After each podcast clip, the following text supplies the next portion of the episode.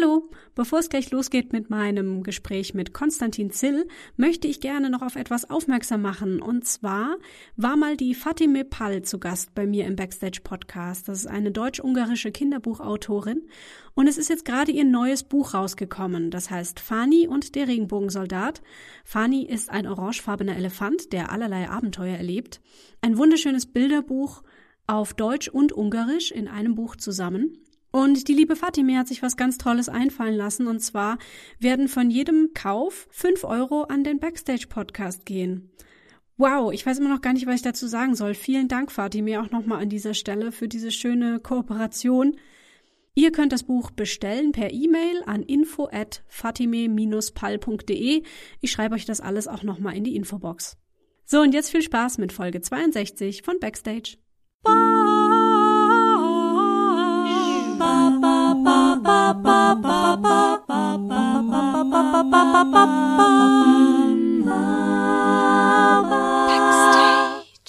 Herzlich willkommen zu Backstage. Mein Name ist Leni Bormann und am Telefon habe ich Konstantin Zill.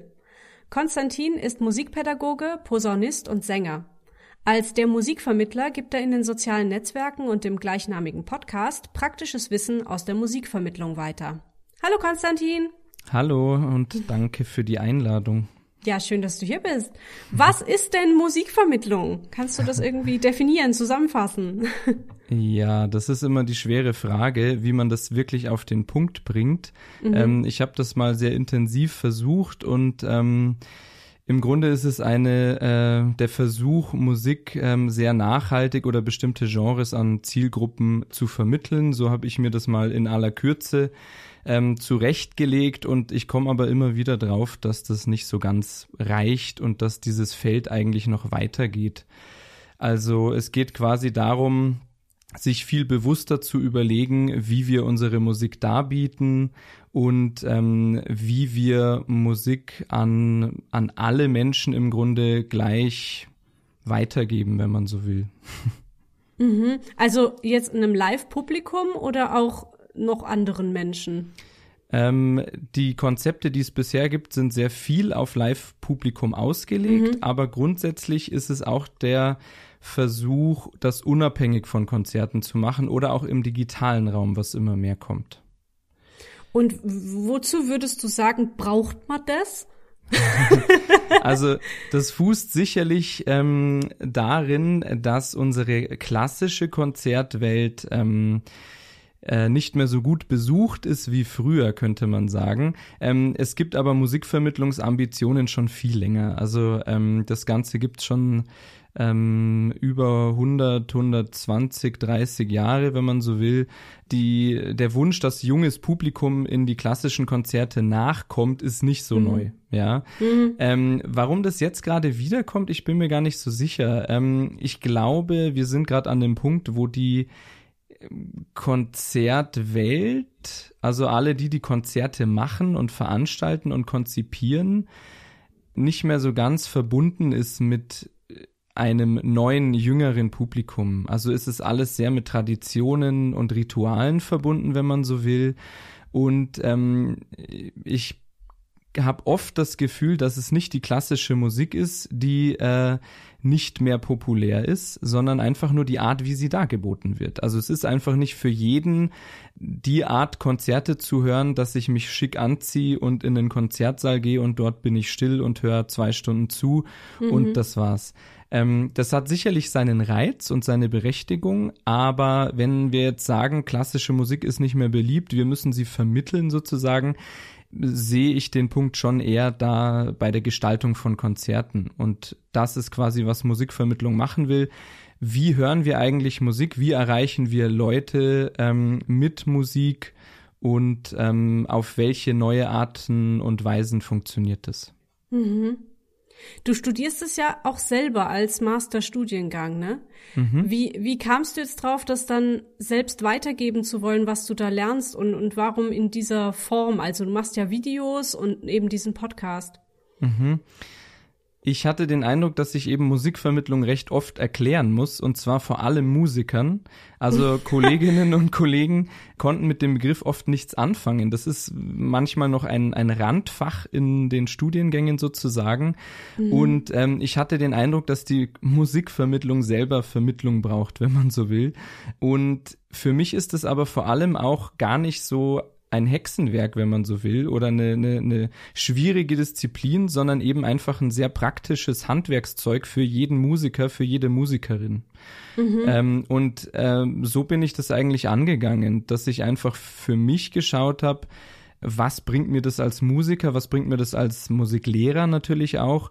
Und das wollte ich im Grunde weitergeben, weil die Scheu vor diesen Themen ist zum Teil noch sehr groß. Also Konzertansagen, also sich wirklich Gedanken machen, was sagt man da. Es ist eigentlich alles lernbar, aber die Scheu vor Moderationen ist einfach noch sehr groß zum Beispiel, ja.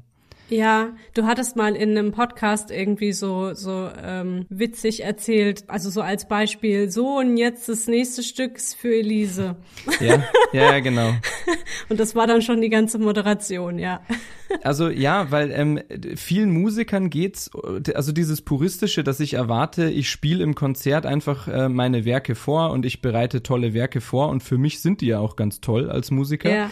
Aber mir wirklich Gedanken zu machen, wie verpacke ich das Ganze? Wie bringe ich das rüber? Wie erkläre ich dem Publikum, was eigentlich da mein mein äh, mein Wert dabei ist und so weiter. Mhm. Das tun wenige und und wenn wir uns überlegen, wie andere Dinge verkauft oder verpackt oder oder wie auch immer werden, es stellt sich keiner hin und sagt äh, tolles Produkt fertig und sondern es muss immer irgendwie beworben verpackt werden und mhm. ähm, ich glaube diese Begeisterung die muss man einfach ein bisschen mehr weitergeben können. Und, und, und da macht, und, und damit kann man sich auseinandersetzen. Und das ist die Musikvermittlung. Ja, ja. Ähm, ja, ich will auch gerade noch mal speziell deinen Podcast rausdeuten, weil wir sind ja hier auch in einem Podcast. Das heißt, die, die das hier hören, die hören gerne Podcast. Ja. Also deine Episoden sind sehr kurz, die gehen immer nur so wenige Minuten. Ähm, sind die geskriptet? Wahrscheinlich, ne? Also ich überlege mir sehr genau, was ich sage. Du hast gesagt, ich studiere noch, ähm, ist richtig, ich bin jetzt quasi fast fertig, aber ich mache mir sehr viel Gedanken, was ich sage. Und irgendwie ist es noch verankert bei mir, dass ich nichts Falsches sagen will, sozusagen. und deshalb ähm, äh, überlege ich mir sehr genau, was ich sage und ähm, formuliere das aus. Ähm, ja. Ich mag es aber andererseits auch ganz gerne, weil es nicht so in weil es nicht so kippt in so ein Gelaber, sag ich mal. Also es ist relativ kompakt, das stimmt. Ähm, und es sind aber nicht alle Folgen so kurz. Also ich habe äh, so ein Interlude, äh, habe ich das genannt, so ein Kurzformat, wo ich wirklich nur ein kurzes Input gebe und aber auch ein bisschen längere Folgen, genau. Nur äh, mhm. es ist zeitlich immer die Frage, was sich gerade machen lässt. ja, und da geht es eben auch darum, wie schreibt man Texte, welche Moderationsformen gibt es. Ähm, auch eine schöne Frage, können nur Profis tolle Konzerte spielen? Das fand ich auch eine super, super Anstoß, so als Gedanke. Richtig gut, ja. Und sehr ja. schön, ähm, das ist im Moment jetzt zum Tag dieser Aufnahme ist es die, die neueste Folge von dir, Momente der Inspiration. Die geht nur genau zwei Minuten, wo du dazu aufrufst, dass man mehr besondere Momente wahrnehmen soll oder sie genießen soll. Äh, denn ich zitiere dich mal kurz, sie sind Treibstoff für den persönlichen Ausdruck in unserer Musik. Fand ich total gut ausgedrückt. Ja, ja, danke. Voll schön. ja, ich habe, ich nehme das öfter so wahr, weil ich sehe bei mir als Musiker gerne, dass sich so ein Alltag einschleicht. Mhm. Und ähm, ich denke, das können viele nachvollziehen, ähm, weil man hat einfach nicht immer diese, diesen, diesen Zugang zu seinen Emotionen, wenn ich das so sagen ja. darf. Und ähm, es gibt aber so Momente, wo das ganz besonders stark ist und, und da merke ich das immer wieder total. Und wenn ich dann Musik mache, dann geht es nicht so um Technik und so, das rückt alles in den Hintergrund, sondern ähm, es, es läuft, es ist so ein Flow-Erlebnis, wenn man so will. Und mhm. ich glaube, dass man auch im Alltag eben das mehr anstreben kann. Das war der Gedanke dahinter. Ja, genau, ja. Ich musste jetzt auch während unseres Gesprächs dran denken, dass ich vor bestimmt zehn Jahren mal in einem klassischen Konzert war. In Köln war das, glaube ich, in der Philharmonie. Die haben ähm, Videospielmusik dort gespielt. Also mhm. so die großen Final Fantasy Sinfonien so. Und da war eine so krasse Stimmung in diesem Saal. Natürlich war das Publikum auch extrem jung und da wurde Zwischenapplaus gegeben, wenn erkannt wurde, dass jetzt Sephiroths Thema kommt. Und da wurde dann zwischendurch äh, geheult, weil Leute sich plötzlich erinnert haben an diesen krassen Moment in ihrer eigenen Videospielgeschichte. Da war unglaublich eine Connection irgendwie da im Publikum, aber auch zu den Musikern. Und ich habe dann später einen Beitrag gesehen, irgendwo auf YouTube, wo dann mal die MusikerInnen von diesem äh, Orchester interviewt wurden, wie sie denn solche Formate finden, wie sie das, äh, ja, wie sie das wahrnehmen. Und und die mhm. waren auch total geflasht davon, wie jung dieses Publikum ist und wie die abgehen. Dass da eben Leute in Tränen ausbrechen, wenn sie ja. irgendeine bestimmte Melodie erkennen. Und da hat es anscheinend funktioniert, ne? Diese diese das, Vermittlung. Ja. ja, das sind das sind super Beispiele, weil ähm, und auch jetzt wieder der der Punkt mit dem Alltag. Also Berufsorchester sind ja tatsächlich auch in einem ganz äh, starken beruflichen Alltag, wenn man so will. Und vor allem die Literatur ist ja ähm, ja überschaubar zum Teil, wenn ich das so sagen darf. Ähm, und solche Sachen ähm, beweisen dann wieder, dass eben ähm, so eine Energie wieder aufkommen kann und wie wichtig diese Verbindung zwischen Musikern und Publikum ist. Und ja. dass es immer diese Wechselwirkung gibt und dass wenn auf der Seite der Musiker und des Orchesters so eine starke Routine vorherrscht, dann springt der Funke zum Teil nicht so ganz über. Und mhm. ähm, das finde ich so spannend daran, dass man ähm, solche Sachen in neuen Settings macht oder auch umgekehrt klassische Musik in ganz anderen Settings. Da gibt es ein paar super Beispiele dafür. Ähm, wie das auf einmal die Musik anders wirken lässt und wie anders die MusikerInnen dann spielen und was für ein Erlebnis das fürs Publikum ist. Also super Beispiel. Ja, Verdienst du als Musikvermittler auch in irgendeiner Form Geld oder ist das alles kostenlos, was du da anbietest? Also der also, Podcast zumindest ist es, ja. Genau, also die, die online äh, findbaren, also Videos, Podcast, Instagram und so weiter ist kostenlos. Was sich daraus natürlich ergibt, sind Workshops und die sind eigentlich ganz gut angelaufen. Ich mache das jetzt ah, cool. erst seit mhm. Februar mhm. und ähm, sicherlich auch wegen der Corona-Zeit haben sich einige Sachen ergeben für dieses Jahr und ähm, da hoffe ich natürlich, dass dass das weiterläuft. Mhm. Cool. Vielleicht mal noch ein bisschen zu dir, also wo du eigentlich so herkommst und dein musikalischer Hintergrund. Du hast mit zehn Jahren deinen ersten Posaunenunterricht erhalten. Warum mhm. denn Posaune? Also das war ein bisschen Zufall. Ich habe so als äh, Erstklässler oder so äh, Blockflöte gelernt, ganz äh, klassisch als als Grundfach, wie man so sagt. Mhm. Und dann hat mich dieser diese hohen Frequenzen haben mich abgeschreckt und ich habe mir eingebildet, ich will unbedingt Trompete lernen. Darf ich gar nicht laut sagen, ich wollte ursprünglich Trompete lernen. Mhm. Und dann war ich aber bei einer Schnupperstunde in der äh, dritten oder vierten Klasse und ähm, mein Lehrer damals, äh, der Rupert, der hat da sehr guten Auge dafür, was zu wem passt. Trompete habe ich probiert, ich bin meine Luft gar nicht losgeworden und Posaune hat super geklappt und dann, ähm, dann hatte mich die Posaune. also auf Umwegen. Und, ja, ja, ja. Und war dann aber auch gleich für dich irgendwie klar, dass du in Richtung Musik gehen willst oder hattest du auch noch alternative Berufswünsche? Also ich kann mich sehr schnell begeistern für verschiedene Dinge. Drum hatte ich mehrere Berufswünsche im Lauf der Zeit.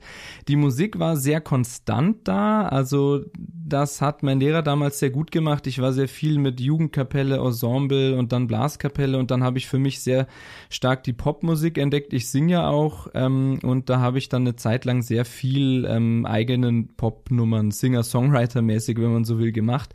Mhm. Und ähm, dann war ich ähm, vor der Entscheidung quasi nach der Realschulzeit, was mache ich jetzt? Und dann habe ich mich für die Berufsfachschule für Musik entschieden. Und das war schon die Zeit, wo ich dann angefangen habe, mich da ernsthaft zu äh, interessieren. Davor gab es schon ein paar mehr Interessen. Also gerade Medienbereich war ich recht interessiert. Ähm, das war wahrscheinlich, wäre wahrscheinlich die Alternative gewesen. Und lustigerweise komme ich da jetzt durch die Podcasts und so weiter genau, wieder ein bisschen in die ja Richtung. Jetzt, ja. Genau. Ja. Und wie war das mit dem Gesang? Hast du da auch irgendeine Ausbildung gemacht? Auf der Berufsfachschule hat man Stimmbildung. Da hatte ich drei Jahre Gesangsunterricht und das habe ich sehr genossen und später auch nochmal aufgenommen. Und ähm, also ich habe es quasi vorher ohne Unterricht gemacht und da habe ich es ein bisschen professionalisiert. Ähm, mhm. Jetzt nicht vollendet, aber ich singe bis heute im Trio sehr, sehr gerne und das, weiß nicht, das ist, äh, Singen ist anders. Das ist schwer zu beschreiben, ist anders als äh, andere Instrumente zu spielen. Das hat so einen, so einen direkten persönlichen Ausdruck, schwer zu beschreiben.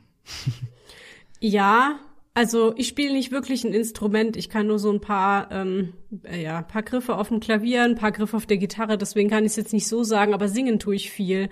Und ich finde auch immer, dass das, das Schöne ist, dass man quasi sein Instrument immer so bei sich trägt und so ganz ähm, ja. Ja, ich merke auch gerade, man kann das nicht beschreiben. Das ist ganz schwer, so. aber ich höre das zurzeit wieder manchmal äh, so Chormusik äh, oder eigentlich eher Gesangsensemble, ja. so achtstimmige Sachen. Und das finde ich total überwältigend, wenn Leute da so also äh, höchste Kunst, so sauber zusammensingen und das, da steckt so viel Emotion drin. Das ist ganz, und natürlich, weil es auch immer mit Texten verbunden ist, die finde ich wirken nochmal stark einfach. Also da bin ich ganz, das nimmt mich sehr ein zum Teil. Ja, schön, naja. Ähm, ja, du trittst selbst als Musiker auf, da können wir auch gleich nochmal sprechen drüber, aber du leitest ja auch selber Blaskapellen zum Beispiel. Was macht dir denn mehr Spaß oder gehört das wirklich beides zu dir? Hm, das ist relativ ähnlich, finde ich. Also das Auftreten ist für mich sehr ähnlich. Also als mhm. Dirigent vom Blasorchester oder Jugendblaskapellen, was ich so mache, da gestalte ich ja im Grunde musikalisch. Also Dirigent sein ist ja irgendwie auch ein Instrument zu spielen, wenn man so will, ähm, weil ich ja quasi diesen ganzen musikalischen Prozess mit den MusikerInnen gestalte und den direkt mache. Also das hat wirklich, da gibt's für mich so Gänsehautsituationen, wie sie beim Singen oder so genauso passieren könnten. Wenn es einfach klingt und es klappt und ja, und ähm, als Musiker, wenn ich singe oder spiele, dann geht's mir genauso. Also ich finde, die Auftritte sind sehr, sehr vergleichbar. Die Proben unterscheiden sich natürlich, weil man ähm, ähm, im, im Blasmusikbereich, wo ich so unterwegs bin, mit Jugendausbildung und auch den Erwachsenen anders probt im Sinne einer pädagogischen Arbeit. Künstlerisch würde ich das jetzt gar nicht mal äh, so sehr unterscheiden. Und ähm, die Proben so sind dann natürlich professioneller. Aber es ist sich doch sehr ähnlich für mich, finde ich, ja. Okay, ja, ja. Der Andi Schreck, der mal hier zu Gast war im Podcast und über den wir beide uns ja jetzt auch äh, gefunden haben, mhm. der hatte kritisiert, dass in, in seinem Studium zum Dirigenten ähm, es nie so richtig Thema war, wie leite ich eigentlich eine Gruppe an. Siehst du mhm. das auch so? Hat dir das auch quasi niemand beigebracht? Ähm, ja, schon. Also vor allem auch im, mir ist abgegangen im Musikpädagogikstudium, dass man wirklich viel Lehrpraxis intensiv probt sozusagen. Also ich würde von mir behaupten, dass ich das meiste durch die Praxis gelernt habe und zwar also schon während, aber vor allem auch nach dem Studium. Und ähm, Probenmethodik, ich würde auch sagen, dirigieren habe ich auf der Berufsfachschule für Musik tatsächlich mehr gelernt als im Studium. Das muss man vielleicht erklären. Die Berufsfachschulen gibt's nur in Bayern und das ist quasi eine Berufsausbildung ähm, für Musik, eigentlich ursprünglich für die äh, Ensembleleiter auf dem, in der Laienmusik sozusagen gegründet, aber hauptsächlich jetzt natürlich zur Studienvorbereitung. Und da macht man sehr viel Chorleitung und Ensembleleitung in diesen zwei Jahren. Und ähm, da habe ich sehr viel Praxis mitgenommen, glaube ich. Mhm. Ähm, genau. Aber dieser Umgang, dieses äh, Teambuilding oder der Umgang mit einer großen Gruppe, der kommt schon kurz. Das Studium ist schon sehr stark auf äh, Instrumentalpraxis ausgelegt und auch was die Berufsziele anbelangt, die realistischen Berufsziele von MusikerInnen, mhm. finde ich es nicht so treffend realistisch. Also es ist nicht an die Realitäten angepasst, darf ich unterstellen müsste man mal was dran ändern. Tja. Ja, aber das ist auch eigentlich der Ansatz der Musikvermittlung wieder, dass man eben Musikern ein anderes Bild wieder mitgibt, weil wir sind ja selber dafür verantwortlich, dass Leute Musik hören. Wir sind selber dafür verantwortlich, dass Leute begeistert sind von Konzerten. Auch davon, dass man ein Instrument lernt und was man letztendlich damit machen kann. Und ich glaube, dass so das, was jetzt so lange ähm, äh, wie soll ich sagen, das, was so lange hochgehalten wurde, gar nicht mehr dem entspricht, wie wir heute Musik hören, Musik konsumieren und auch mhm. Musik machen. Und ähm, das ist eigentlich auch, warum ich damit so äh, an die Öffentlichkeit gehe, wenn man so will, ähm, im Grunde schon der Wunsch danach, dass sich was verändert. Und auch vor allem zu zeigen, dass das auch funktioniert als Musiker. Weil ich erkenne schon oft wieder, dass, dass Leute dann, wenn man selber mit dem Gefühl eine Sache angeht, dass das bei anderen Leuten, bei anderen Musikern vielleicht auf Unverständnis stößt, dass dann doch viele sagen, wow, das ist super, dass das mal jemand anders macht, dass es da andere Ansichten gibt und so weiter. Also ähm, je mehr man äh, andere Dinge versucht und auch weiter trägt, herausträgt, desto mehr finden sich, die sich auch andere neue Dinge trauen. Ja, cool. Dein Trio hast du schon erwähnt. Ich weiß nicht genau, wie man euch ausspricht. The Labradorians. Aber es ist eigentlich, also das, das ist irgendeine Wortschöpfung, oder? Weil, also ich kenne nur Labradors.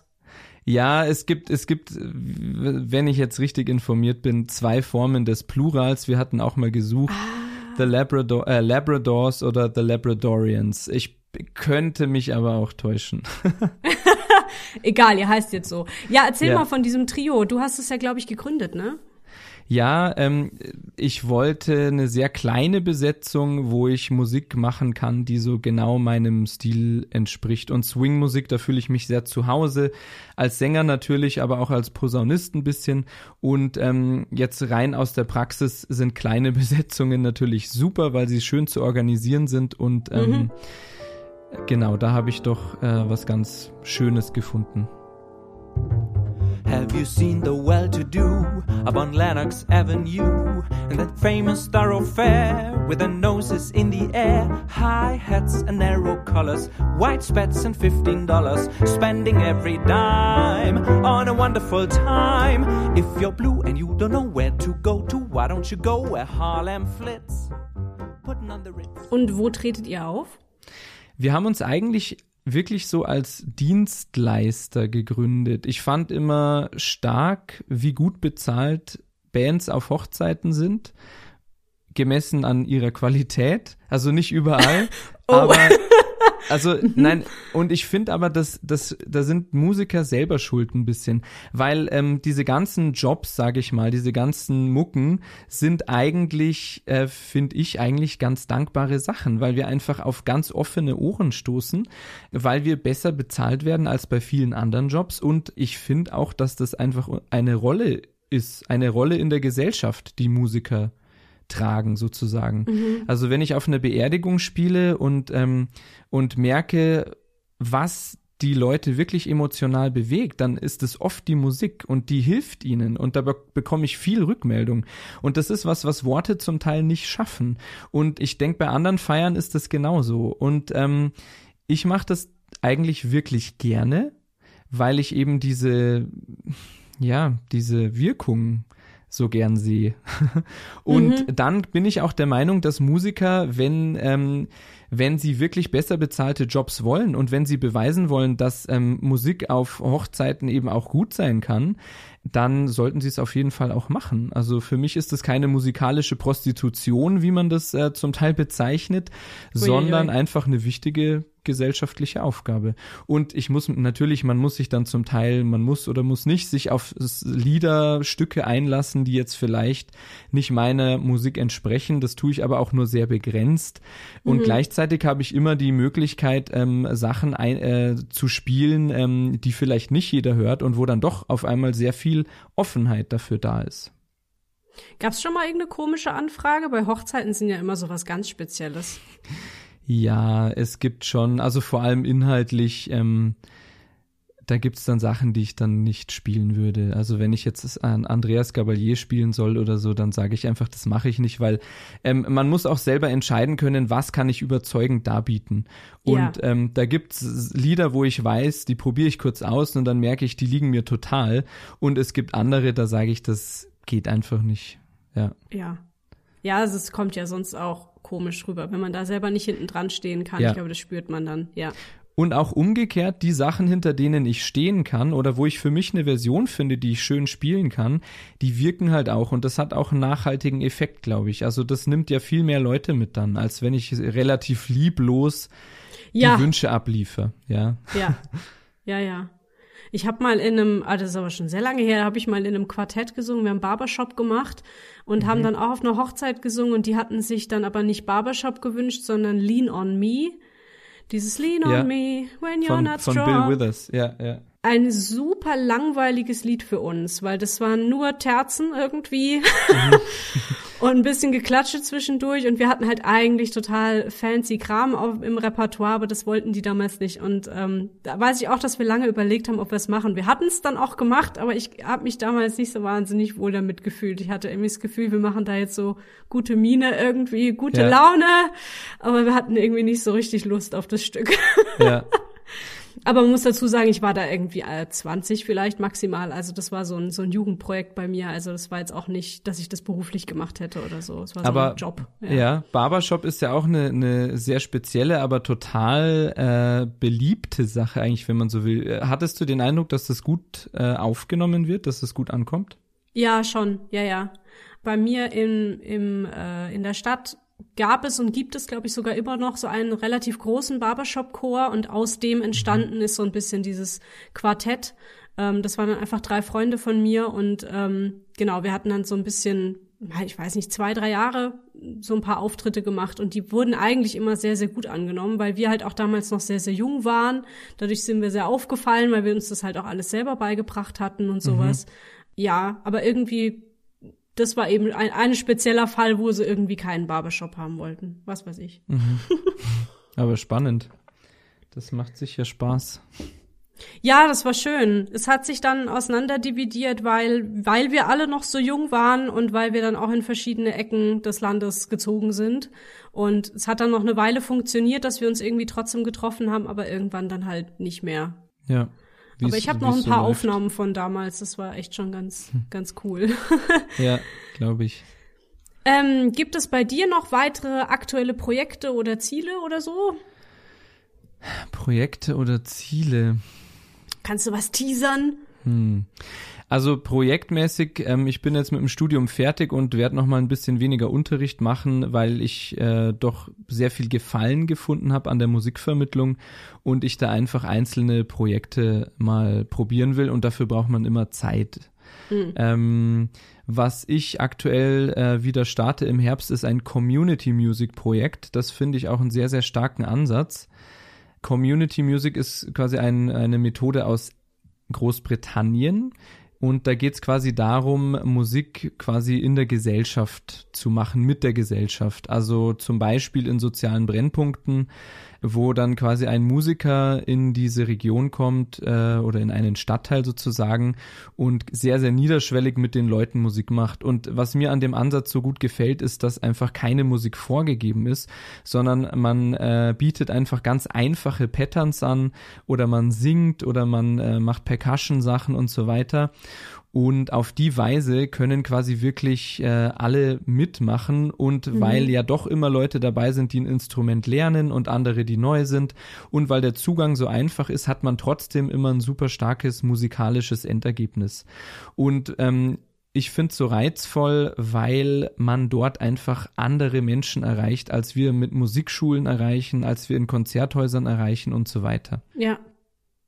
Also da hast du was vor in der Richtung. Genau, das habe ich schon mal angefangen, nur Corona hat das natürlich äh, pausiert sozusagen und in meinem Fall ist es ein Projekt, wo im Nachbarort eine äh, Unterkunft für Geflüchtete ist, eine sehr, relativ große und gleichzeitig ist in dem Ort aber eine sehr lebendige Musikszene mit einer sehr großen Musikschule und Blaskapelle und Ensembles und so weiter.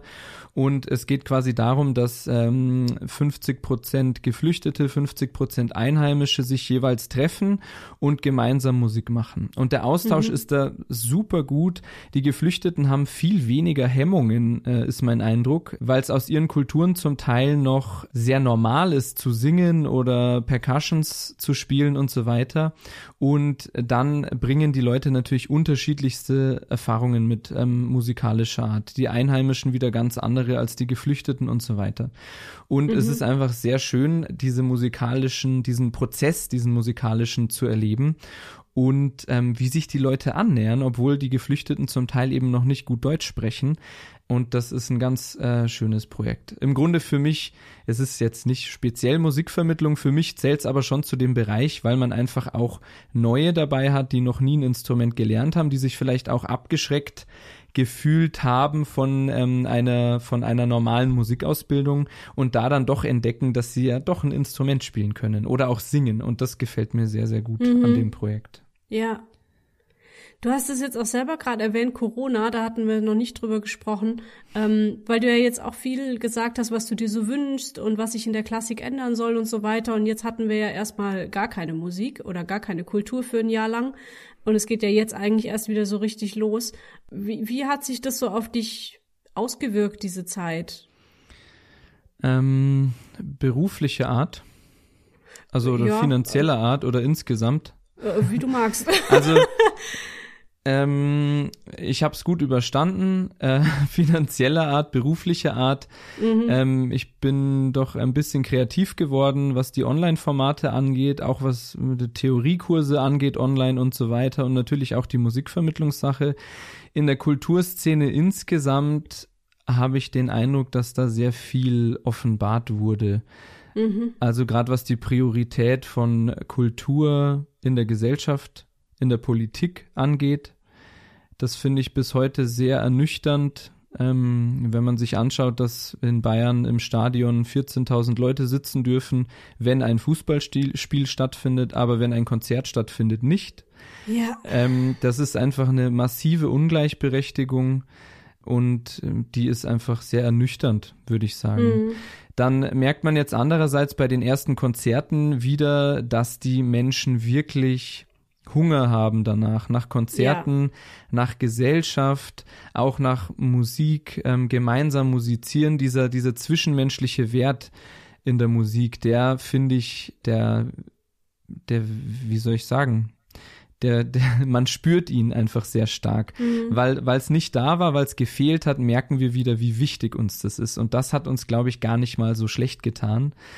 Und ansonsten, Live-Konzerte sind nicht wirklich zu ersetzen. Mhm. Und ich bin gespannt auf diesen Wandel. Ich glaube, wir sind wirklich in einer Zeit, wo sich ganz viel verändert, auch in der Kultur, gerade in der Kulturszene. Und ähm, ich hoffe, dass, dass Musikvermittlung da eine Rolle spielt, weil ähm, es geht darum, sich mehr Gedanken zu machen, was das Publikum tatsächlich will. Ja. Und ich glaube, das spielt jetzt wieder eine größere Rolle. Ich glaube auch, du bist da eigentlich gerade sehr am, wie nennt man das? Am Punkt, am Zahn der Zeit ja. äh, dran. ja, ja. Ja. Ich bin auch gespannt, ob es jetzt ähm, quasi wieder so weitergeht, wie es vorher war, weil das glaube ich eigentlich gar nicht unbedingt, oder ob sich jetzt auch irgendwie was verändert hat. Vielleicht ja zum Guten, ja. Ja, ja. ich kann es mir vorstellen und insgesamt passiert gerade sehr viel. Also was die Klimapolitik anbelangt, es verändert sich sehr viel. Und in der Kulturszene spürt man das auch, ist mein Eindruck. Mhm. Ja. Was machst du, wenn du gerade nicht Musik machst? Uh. Hobbys, klassische ja. Hobbys. ich muss sagen, ähm, ich, ich arbeite schon sehr viel, aber auch sehr gern. Also ich nehme das nicht immer als Arbeit wahr. Mhm. Ähm, drum bin ich sehr ausgefüllt davon. Was ich Worauf ich nicht verzichten könnte, wären auf jeden Fall Reisen und zwar vornehmlich in den Norden. Ich bin immer sehr, sehr gern in Skandinavien unterwegs. Eigentlich fast jedes Jahr, eigentlich jedes Jahr bisher, ähm, seit vielen Jahren. Und ähm, das ist für mich sehr viel Ausgleich, sehr viel Natur. Und ähm, darauf könnte ich sicher nicht verzichten, ja. Musstest du jetzt wahrscheinlich eine Weile, ne? Letztes Jahr habe hab ich es nur an die Nordsee geschafft, genau. Das war dann, es natürlich auch wunderschön, ähm, sage ich gar nicht so. Aber das war sehr viel weniger als sonst, auf jeden Fall. Ja, ja, ja. Ja, cool. Also ich verlinke auf jeden Fall all deine äh, Seiten in den Show Notes. Du hast eine Homepage, konstantinzill.com. Es gibt äh, die Musikvermittlung auf der musikvermittler.de. Es gibt die äh, Labradorians auf der labradorians.de. ähm, du hast einen Podcast und Instagram und überhaupt, das setze ich einfach alles in die Show Notes. Dann kann man da bei dir mal vorbeischauen und dir folgen und so weiter. Ja, ja. sehr gerne. Danke für die für die umfassende Werbung. ja, natürlich. Dann hätte ich jetzt noch meine letzte Frage und die ist, was wünschst du dir? Für mich persönlich oder für die Musikbranche? Wie du magst. Darfst auch beides, was, was du möchtest. es hängt ein bisschen zusammen. Was ich mir zurzeit oft wünsche und schon lange, ist, dass wir uns ganz persönlich mehr um unser, um unser eigenes Leben, um unsere eigene Freizeit und vor allem auch als Gesellschaft nicht nur um Arbeit und um Wirtschaft und um Gewinne kümmern, sondern dass wir uns darüber Gedanken machen, wie wollen wir eigentlich abseits unserer Arbeit leben. Und für mich zählt die äh, Kulturbranche absolut zu den äh, äh, zu den Branchen, die eigentlich unser Privatleben erfüllt und unser Privatleben gestaltet. Wir haben mhm. alle gemerkt in dieser Corona-Zeit, ähm, dass wir, ähm, wenn wir nur noch zu Hause sind und nur noch arbeiten und sonst nichts, dass uns da ganz enorm viel fehlt. Und ähm, jetzt, wo wieder was kommt, merken wir, dass alle Kulturveranstaltungen, Konzerte, Menschen treffen, draußen treffen, ähm, Schauspiel, äh, Theater und, und was es alles gibt, das sind alles die Bereiche, die eigentlich unser zwischenmenschliches Leben und ähm, unser, unser, unsere seelische Gesundheit, wenn man so will, beflügeln. Mhm. Und ich mhm. wünsche mir, dass wir als Gesellschaft ähm, wieder mehr Priorität in diese Richtung setzen und lenken, weil Arbeit ist wichtig und toll, aber es ist nicht das, worum es in unserem Leben geht. Voll schön gesagt, ja. Cool. Willst du es dabei belassen? ja. ja, voll gut. Ja, vielen, vielen herzlichen Dank für das schöne Gespräch. Ich finde es äh, total schön, wie du Dinge in Worte fassen kannst. Äh, ich habe da jetzt irgendwie ganz viel mitgenommen und äh, drück dir einfach mal alle Daumen für alles, was du jetzt so anpackst und alles Gute dir. Vielen Dank für die Einladung. Es hat Spaß gemacht und ähm, dir auch alles Gute. Dankeschön. Das war Backstage Folge 62. Vielen Dank für eure Aufmerksamkeit. In den Show Notes findet ihr alle Links zum Podcast, zum Beispiel der Blog, Instagram, Facebook, Twitter.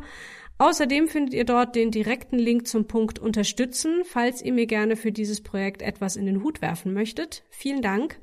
Ich freue mich aber auch, wenn ihr den Podcast teilt und eurer Familie, Freundinnen, Nachbarinnen davon erzählt. Mich erreicht ihr per E-Mail an backstagepodcast.gmx.de. Und dann hören wir uns hoffentlich bald zu einer neuen Folge mit einem neuen Gast wieder. Tschüss! Tschüss!